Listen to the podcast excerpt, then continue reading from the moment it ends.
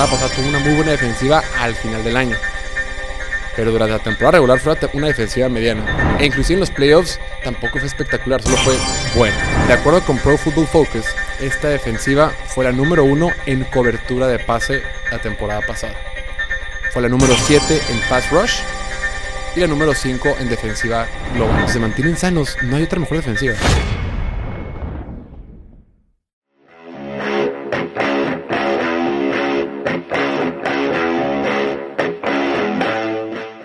Bienvenidos a esta edición de Piloto Fútbol, episodio número 260 de este su podcast favorito con sentido de confianza. Ya estamos a dos días de que arranque la NFL, por fin, dos días de que sea el partido inaugural entre los Bills de Buffalo y los Rams de Los Ángeles. Lo hemos venido comentando desde hace mucho tiempo. Este famoso partido, pues ya, ya estamos a dos días. Hoy, 6 de septiembre del 2022, dos días para que suceda este enorme partido. Creo que hemos hecho un montón de, de contenidos al respecto. Hemos visto ya varios equipos. Y ya, ya estamos listos para empezar. Qué padre que empecemos con este, con este partido. O sea, probablemente el mejor equipo de la Conferencia Nacional contra el mejor equipo de la Conferencia Americana en el partido inaugural del 2022. Por Dios, por favor, ¿qué más le podemos pedir a la liga? Neta que la NFL sabe muy bien cómo manejar los temas de marketing, sabe muy bien cómo vender su producto y por supuesto que nos dieron el plato fuerte para arrancar la temporada de este año. Súper bien, va a ser un partidazo, no se lo pueden perder. Por fin regresó la NFL después de casi siete meses de espera. Lo tenemos. Pero antes, como última previa, últimas de las previas de cara a la temporada, no queríamos dejar que arrancarla este nuevo año sin hacer este episodio. La semana pasada hablamos de las que consideramos que son las cinco mejores ofensivas. En esta ocasión, antes de que arranque la temporada, dos días antes de que inicie el 2022 en la NFL, queríamos hablar de las cinco mejores defensivas que hay en la actualidad.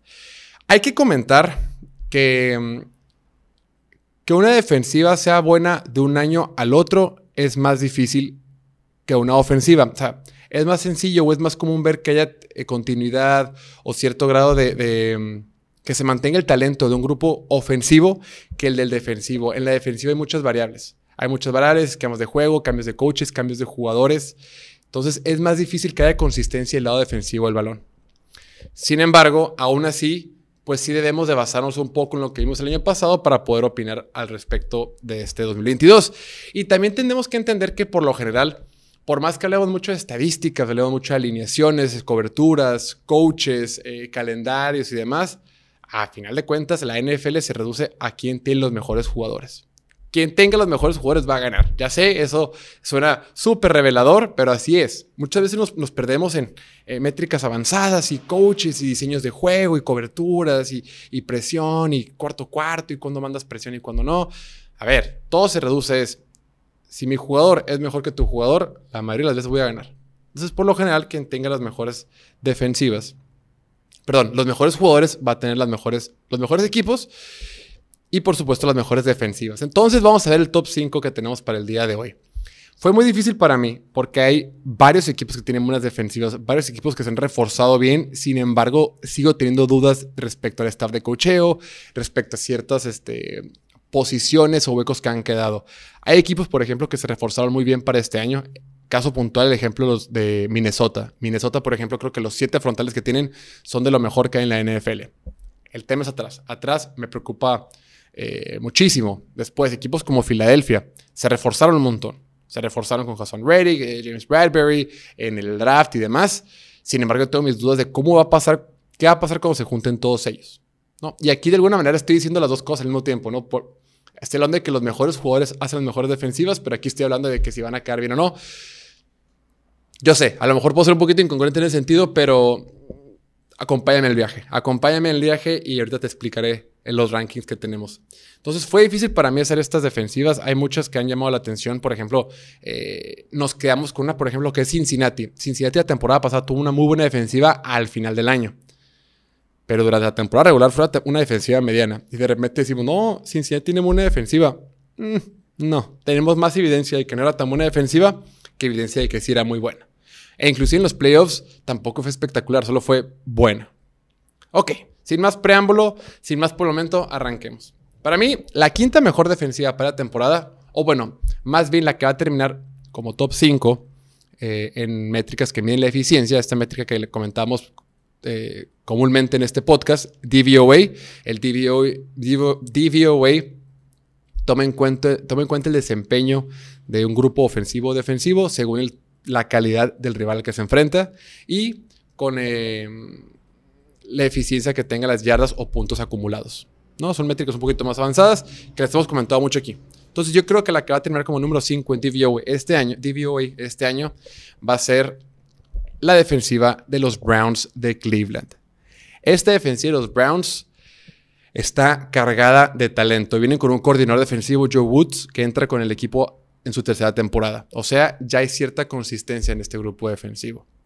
De acuerdo con Pro Football Focus, esta defensiva fue la número uno en cobertura de pase la temporada pasada. Fue la número 7 en pass rush y la número 5 en defensiva global. Después, durante la temporada del año pasado, fueron los segundos eh, que menos yardas por jugada permitieron. De repente vemos quién permitió más yardas totales o, o quién no, pero esas yardas pues no te platican la película completa porque muchas de las yardas se consiguen al final de los encuentros o se consiguen solo porque la defensiva estuvo mucho tiempo en el campo, porque la ofensiva no, eh, su ofensiva no mantiene puntos en el reloj y demás.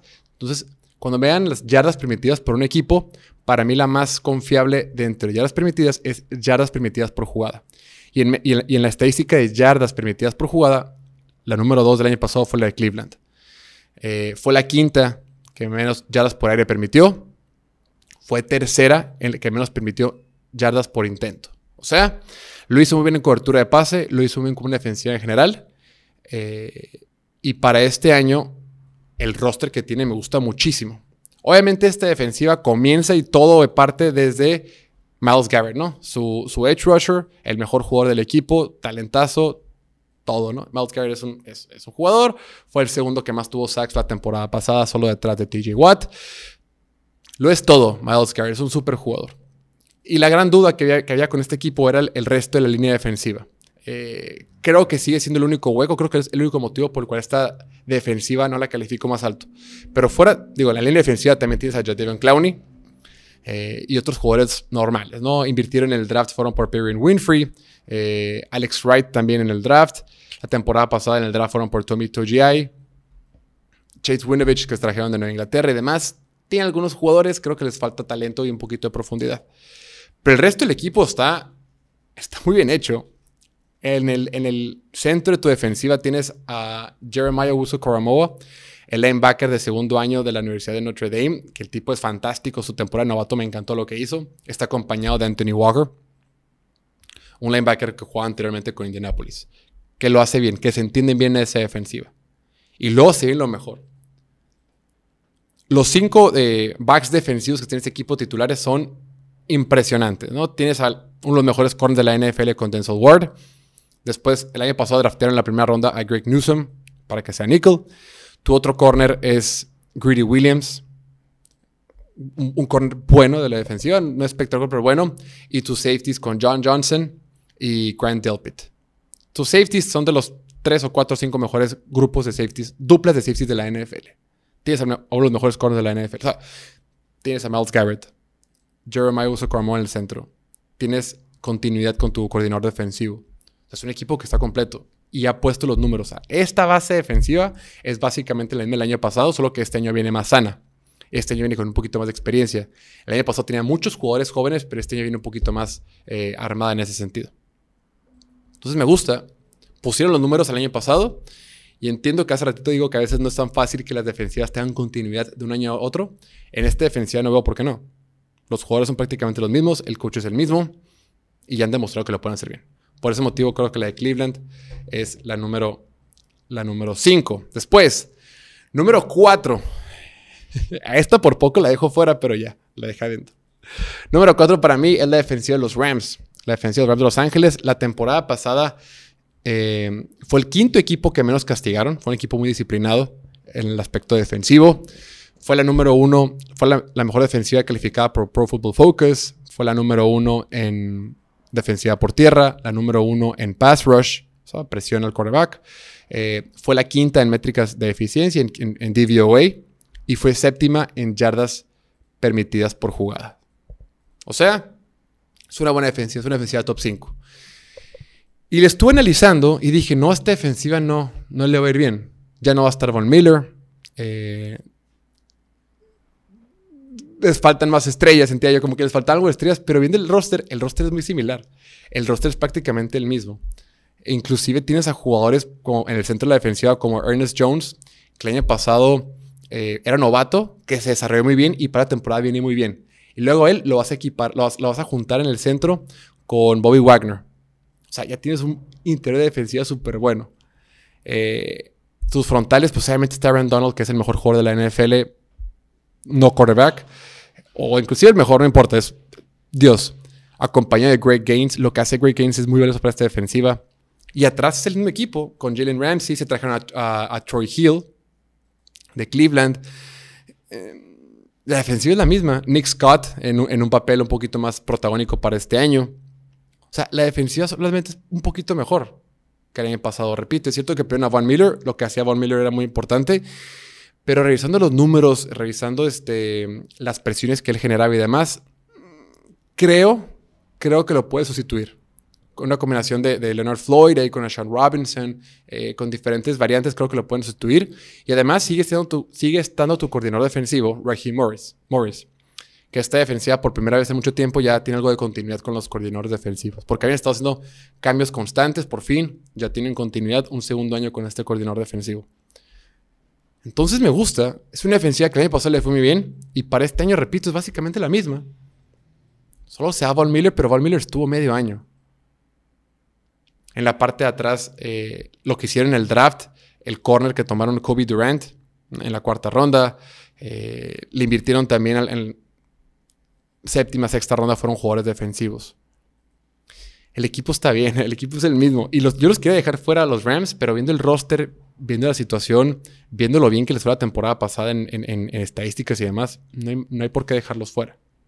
Y por eso creo que el número 4 es la defensiva de los Rams de Los Ángeles. Número 3. Este equipo por poco también lo dejaba fuera. Es que muchos equipos, creo que es la primera temporada que veo que muchos equipos me gustan. Y creo que eso puede ser un error. Creo que eso nos puede perjudicar más de lo que nos puede ayudar, pero bueno, de eso se trata todo esto. La temporada pasada la defensiva de Buffalo fue la número uno en básicamente todo. DVOA, eficiencia, fue la número uno. Yardas por aire, número uno. Yardas permitidas, número uno. Yardas por jugadas, número uno. Puntos permitidos, número uno. Métricas eh, de analytics avanzados de aire, todos fue el número uno. De repente como que dije, no, Buffalo chance este año no viene también y demás. Todo viene número uno. Terceros en más eh, robos de balón. se queda todavía Leslie Frazier, el coordinador defensivo. El equipo es el mismo. Y solo agregaron a, a, a, Von Miller. Ya sé que hace rato dije que Von Miller, eh, pero bueno, es bueno. O sea, no, solo dije que, no es el fin del mundo para los Rams, pero solo le agregas una pincelada más a esta defensiva de Buffalo, que es exactamente la misma del año pasado. Eh, agregaste, se fue Levi Wallace tu corner, pero agarraron a Kair Elam, debe estar bien. Y Trey Davis White, pues eventualmente va a regresar.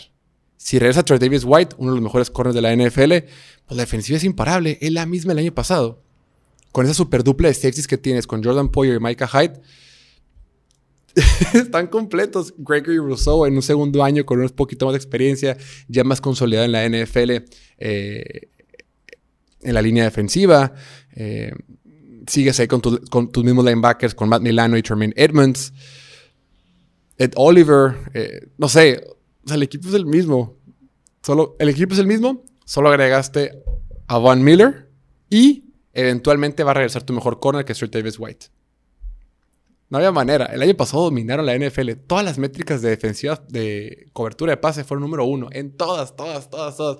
Les quise sacar la vuelta y decir, no, aquí no. Todo. Buffalo fue fantástico el año pasado. Y el equipo es exactamente el mismo. Solo que a lo mejor regresa Trey Davis White. Bueno, no, a lo mejor. Va a regresar. El tema es cuándo. Entonces también esta defensiva es, es, increíble. Te lo juro que dije, no, voy a poner a Buffalo como en 6 o 7 porque las demás están mejor. Estuve escarbando, escarbando, viendo algunos videos y demás y dije, no, no, ¿a dónde vas? Buffalo pertenece al top 3. Los iba a poner un poquito más arriba, pero las dos defensivas que faltan comentar me gustan un poquito más. No mucho, un poquito más. Después, la defensiva número 2 para mí de este año es la defensiva de San Francisco. Una defensiva que estará bajo su segundo año con el coordinador defensivo Dimico Ryans. Dimico Ryans que la temporada pasada un coordinador defensivo novato en la NFL. Lo hizo fantástico, lo hizo tan increíble a tal grado que muchos, eh, muchos equipos lo estaban buscando para que fuera su head coach este año. Con un año de experiencia como coordinador defensivo ya mucha gente lo quería como head coach. Así de bien lo hizo la temporada pasada. La temporada pasada este equipo fue tercero en yardas permitidas por jugada. Eh, fue séptimo en métricas de eficiencia, en DVOA, y fue tercero en, porcentaje de sacks a los, equipos rivales, ¿no? En porcentaje de sacks es en proporción de cuántos intentos haces, cuántas veces intentas presionar al quarterback, en proporción de esas veces, cuántas terminaron en sacks. abajo de esa proporción fueron número 3 de toda la NFL. Y también tienen equipas. Obviamente, si vamos por líneas, tienen mucho talento en los tres niveles mucho talento en los tres niveles. Obviamente abajo toda la fiesta comienza con Nick Bosa, ¿no?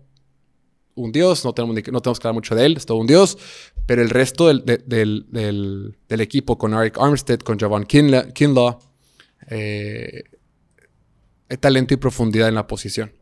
Tomaron a Drake Jackson en la segunda ronda de este draft, a quien trajeron de USC.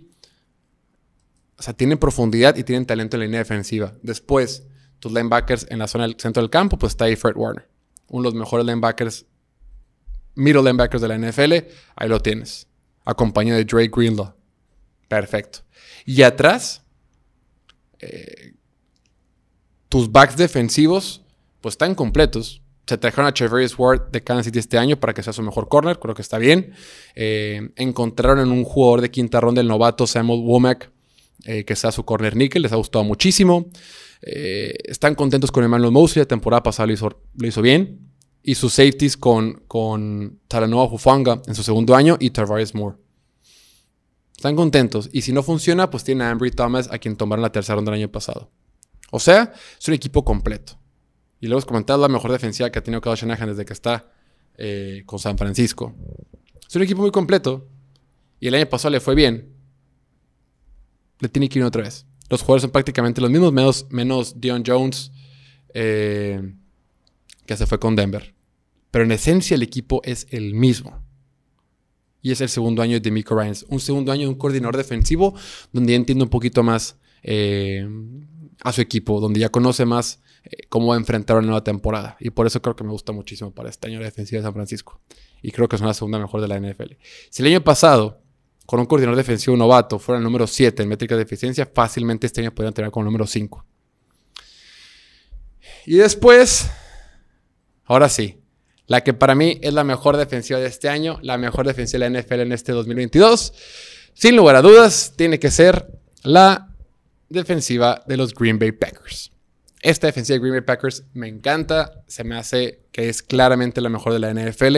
La cantidad de talento que tienen es, es, es impresionante, la cantidad de recursos que ha invertido este equipo. Se ha criticado mucho el equipo de Green Bay porque invierten muchos de sus recursos en la defensiva y dejan desprotegido a Aaron Rodgers. Pero tan ha sido así que la defensiva la, la han armado muy bien. Y esta defensiva está completísima. Está repleta de talento. La temporada pasada, esta defensiva fue la número 8 en, robos de balón. Eh, fue la segunda que menos falló tacleadas en toda la liga. Fue el cuarto equipo menos castigado. Fue séptima en yardas permitidas, en, yardas por intento de pase. O sea, fue una defensiva más o menos. Pero para este año vienen reforzados. De entrada, los frontales. Los frontales, tienes ahí abajo a Preston Smith y Kenny Clark. Por si fuera poco, y además drafteaste en la primera ronda a Devante White de Georgia. y, obviamente está Jaron Reed, quien, venía anteriormente de Kansas City. Ok, estamos bien abajo. Uno de los mejores frontales que hay en la NFL. Después, eh, para, meter presión eh, por fuera, Rashawn Gary y Preston Smith. Estamos bien. En el centro, tu linebacker interior, Devondre Campbell uno de los mejores linebackers de la temporada pasada, si no es que el mejor, acompañado de un linebacker a quien tomaron en la primera ronda para este draft, Quay Walker. Talento en los frontales, talento en los linebackers, en los cuatro linebackers. Y después, atrás, se ve lo mejor. Tienes del lado izquierdo a Jerry Alexander, que es probablemente el mejor corner de la NFL. top 5, top 3, top 4, top lo que sea. Ustedes saben a lo que me refiero. Jay Alexander de un lado. Del otro lado tienes a Eric Stokes, a quien draftearon en la primera ronda de temporada pasada, que le hizo muy bien en su temporada de novato. Y tu nickel tienes a Russell Douglas, eh, a quien descubrieron, entre comillas, la temporada pasada. Y que le hizo fantástico en, en 2021. O sea, tienes probablemente al mejor, grupo, al mejor grupo de corners titulares de la NFL. Y de safeties, por si fuera poco, tienes a Adrian Amos y Donald Savage. También una excelente dupla. Una de las mejores de la liga. Top 5, top 7, top lo que sea. No tiene huecos esta defensiva. No tiene, no le duele nada. Cero millas. Un solo dueño. Está completa. Joe Barry ya tiene varias temporadas con el equipo. O sea, hay continuidad.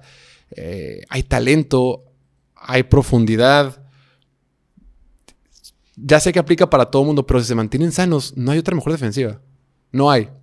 Y sí, podrán decir que hay mejores coordinadores defensivos. Obviamente hay mejores coordinadores defensivos que Joe Barry. Obvio. Muchos. Montón. Pero en talento puro, y le decíamos, a final de cuentas, lo más importante para decir si un equipo es bueno o no es el talento que hay en el equipo. ¿Quién tiene los mejores jugadores? Y ahorita la defensiva que tiene los mejores jugadores posición por posición es la de Green Bay. No hay nada no hay nada que hacerle. Hoy por hoy no hay otro equipo que tenga mejores jugadores del lado defensivo que lo que tiene Green Bay. Y por ese motivo creo yo que van a terminar la temporada como la número uno en ese lado del balón. ¿Va?